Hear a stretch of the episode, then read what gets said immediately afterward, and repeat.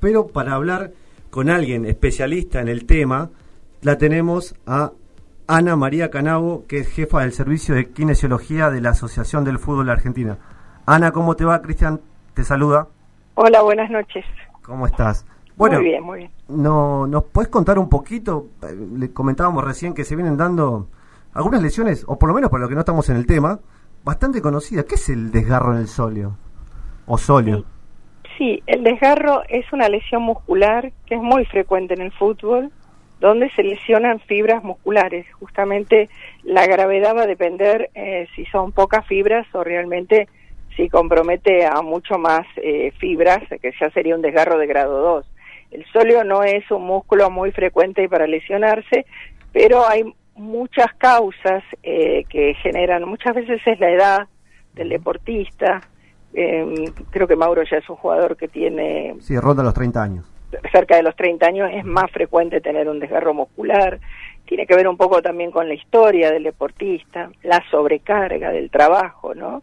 Eh, es una lesión que eh, te diría de las más frecuentes en el fútbol. Es más frecuente, lo, lo que pasa es que ahora le agregan términos eh, médicos, si se quiere. Antes era un desgarro común, ¿no? Eh, o lo llamaban así por lo menos. Ahora son como más exhaustivos en el tema de palabras. Bueno, eh, sí. También hay una cosa que ha favorecido a la medicina, que es hay más medios de, de, evaluación, de, diagnóstico, ¿no? Y con la ecografía enseguida eh, se pueden diagnosticar. Hoy se diagnostican distensiones, desgarros muy pequeños. Entonces hoy uno como que empieza a decir, uy, hay tantos, pero en realidad en una época no se realmente, antiguamente no se, no se lograban de diagnosticar de la misma manera, ¿no? Igual tienen una buena, una buena evolución siempre y cuando uno lleve, haga los pasos eh, con cuidado, se lo lleve el jugador con cuidado, ¿no? La recuperación, pero en general no deberían dejar secuelas si son llevados con los tiempos justos, ¿no? Ana, ¿qué tal? Te habla Martín Mayorana, mucho gusto. Hola, Martín. Eh, tengo una pregunta. Nosotros eh, tenemos acá apuntado que vos estuviste trabajando desde, 1990, desde 1994 hasta 2003 en selecciones femeninas. Sí, sí, sí, sí, sí. Bien. la primera camada no las pioneras, que estos días se habla muchísimo de las jugadoras que jugaron en el año 60, creo, pero sí la primer sudamericano que jugaron nuestras jugadoras, sí, sí, integré, a partir de ese momento estuve, sí. Bien, y el trabajo en la, en la parte física, eh, en la selección, varía mucho de lo que es en, un club, digo, porque por ahí las jugadoras que llegan a una selección o jugadores eh, vienen con un trajín de, del año. Digo, ¿qué, es lo que hay que hacer físicamente en las selecciones? Muy buena pregunta. Mira, eh, el fútbol femenino, por suerte, para mí que soy, bueno, yo fui jugadora de básquet, así que soy sé de lo que padecen las mujeres cuando hacen deporte, ¿no? Todavía trabajo en el CENAR también hace 22 años, con lo cual veo que toda, en todos los deportes pasa un poquito así, que tanto a los deportes de mujeres no se le da tanta importancia como se le da a los deportes varones, ¿eh? casi en todas las disciplinas, sacando el hockey, que es nuestro deporte prácticamente más, más, más. En el fútbol femenino, ahora, como es obligatorio tener, y porque va a ser profesional, las chicas van a tener un plus a favor. Lo que yo notaba, nosotros notábamos en la selección, es que la gran mayoría de los clubes o no tenían preparador físico, o no entrenaban la cantidad de días. Una diferencia importantísima. Mira, yo recuerdo que antes de trabajar yo con la selección, con la doctora Isabel Díaz, que es la cardióloga de la AFA, se nos había ocurrido, se nos había metido en la cabeza de que alguna vez el fútbol femenino iba a ser, iba a pasar esto que está pasando ahora. Te hablo del año 94. Y corríamos por los pasillos de AFA las delegadas de los clubes de fútbol.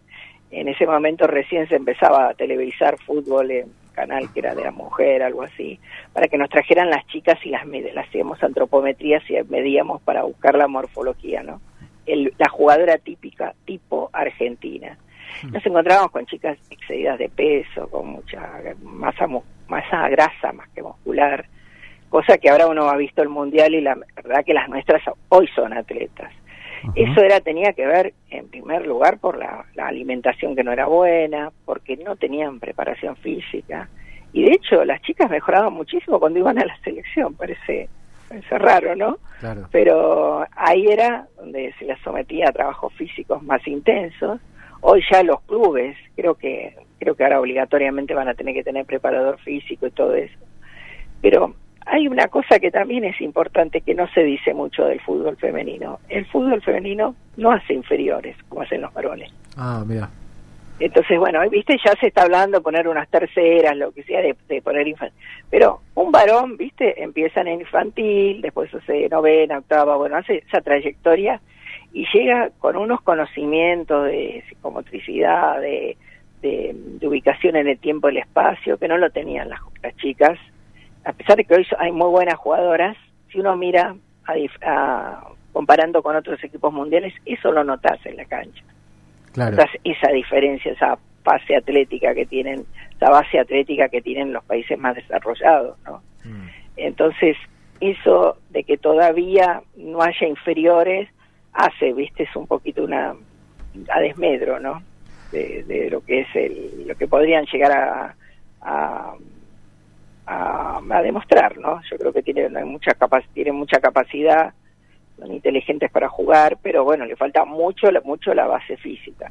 Sí, por ahí algo que también eh, pienso que, puede influir en cuanto al desarrollo futbolístico, más que nada de, la técnica de, de, las mujeres, y que por ahí en ese sentido también como que vienen corriendo desde atrás en, comparación con, los hombres, es que hasta hace no mucho tiempo no estaba naturalizado ver una, a una chica jugando en una plaza. Digo, no está esta situación del de, histórico potrero, de, la chica jugando de potrero y que de, alguna manera empezás a pulir la técnica jugando con tus amigas en, la plaza todos los días, como puede hacer un chico eh, chico, desde que más o menos puede correr hasta, hasta que por ahí se dedica al fútbol. Claro, en la familia nunca aceptaba, era muy difícil. Yo reconozco, me acuerdo de las primeras jugadoras con las que tuve, que tratar, la familia no las aceptaba, o jugaban en los potreros con los varones, ¿viste? Esa, eso, hasta, hasta que no se empiece a enseñar en los colegios, me parece que el colegio va a ser fundamental. Es decir, la base, ¿viste? Es empezar en la primaria.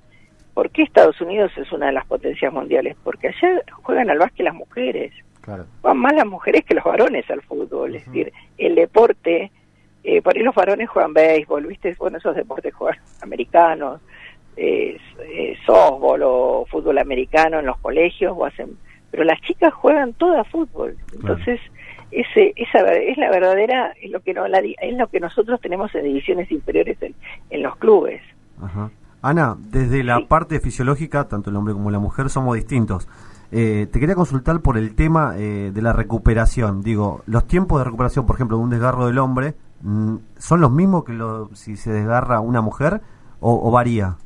No, no, no, los tiempos no varían. Mira, en lo que sí varía es el tipo de lesión entre una mujer y el hombre. Y te explico por algo fisiológico, justamente. Las mujeres tendemos a ser más laxas por eso las mujeres se destacan más en deportes como gimnasia artística, en deportes, el ballet, digamos, viste, hay como una plasticidad, hay eh, una laxitud articular.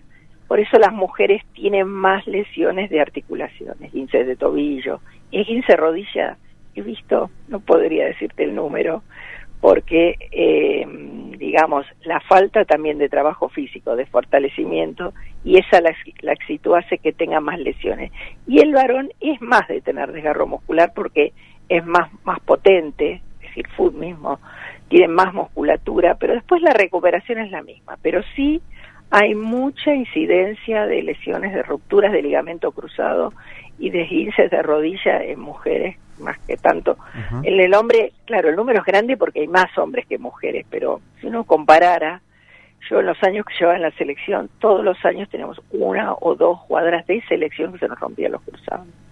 Es grave, ¿no? Porque uno no, no habla de la selección juvenil de varones o la mayor que se rompan los cruzados eh, estando en la selección, ¿no? Exacto, exacto. Es, es, eso es una de las cosas que... Pero después la recuperación... Eh, en realidad no hay mucha mucha diferencia, ¿no? Cuando tienen lesiones articulares, ahí hay que trabajar, trabajamos muchísimo más porque hay que potenciar, darle mucha fuerza muscular, mucho, viste, fortalecer bastante el aporte muscular para que esa rodilla o ese tobillo sea más fuerte, ¿no? Muy bien.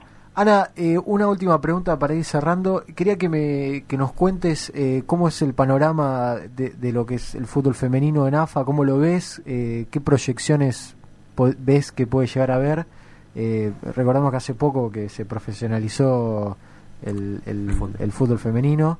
Eh, no sé si nos podés contar un poco vos estando ahí adentro. Mira, yo lo veo muy bien. Me parece que llegó el momento que es el despegue del fútbol femenino. Esperemos que la dirigencia acompañe, ¿no? Igual eh, no soy optimista desde el lugar que me gustaría que el fútbol se practique desde mucho más chico. Me parece que ¿viste? el momento que el fútbol sea una actividad escolar, que sea parte de la currícula escolar, que todavía cuesta ponerlo, eh, ahí va a cambiar muchísimo, porque vos lo que no aprendes de chico es difícil después de adaptarlo de grande. Entonces la mayoría de las chicas entran en, en un club o en un lugar donde está formalizado todo, eh, a los 13, 14, 15 años, perdemos mucho tiempo. Mira, te voy a hacer una relación, yo trabajo en el Senat también y tuve la posibilidad de alguna vez viajar con las leonas. ¿Por qué es nuestro, digamos que es nuestro mejor deporte, ¿no? Donde las mujeres más se destacan. Últimamente no tanto, pero ha tenido una época, muchos años, una época de oro de las leonas. Eh, las chicas de hockey hacen en divisiones inferiores, porque la gran mayoría salen de los colegios que juegan hockey. Son chicas que de los cinco años están jugando hockey. Claro. Entonces la cosa básica de llevar el palito, de esto, de ubicarse en la cancha, lo van internalizando desde muy pequeñas. Entonces cuando llegan a la edad que tienen que competir, realmente son jugadoras no hay que enseñarles nada. Yo he visto en la selección que haya que enseñarle a cabecear a una jugadora, a enseñarle a saltar. No sabían saltar las jugadoras, a caerse. Es decir, cosas básicas que las tenés que ir aprendiendo cuando sos más chico. Ahí, el día que para mí el deporte sea escolar, que tenga una, o que haya muchas, que sí ya empezaron a ver, ya la, gente ha vencido ese prejuicio y hay escuelitas de, de niñas de fútbol femenino, ahí va, va a mejorar y creo que vamos a estar entre los mejores del mundo, no me cabe la menor duda, porque así, con lo poco que tenemos, tenemos muy buenas jugadoras, pensá que gran parte de las jugadoras de la selección están jugando en el exterior, vienen a buscar jugadoras acá, entonces eso quiere decir que tenemos un buen material, ¿no? Bueno, muchas gracias Ana, la verdad ha sido muy clara con todos tus conceptos y por interiorizarnos mucho más en el tema de lesiones, te agradecemos y bueno, estamos prontamente en contacto. Cómo no, bueno, un gusto hablar con ustedes, ¿eh? Buenas muchas noches. gracias, Adiós.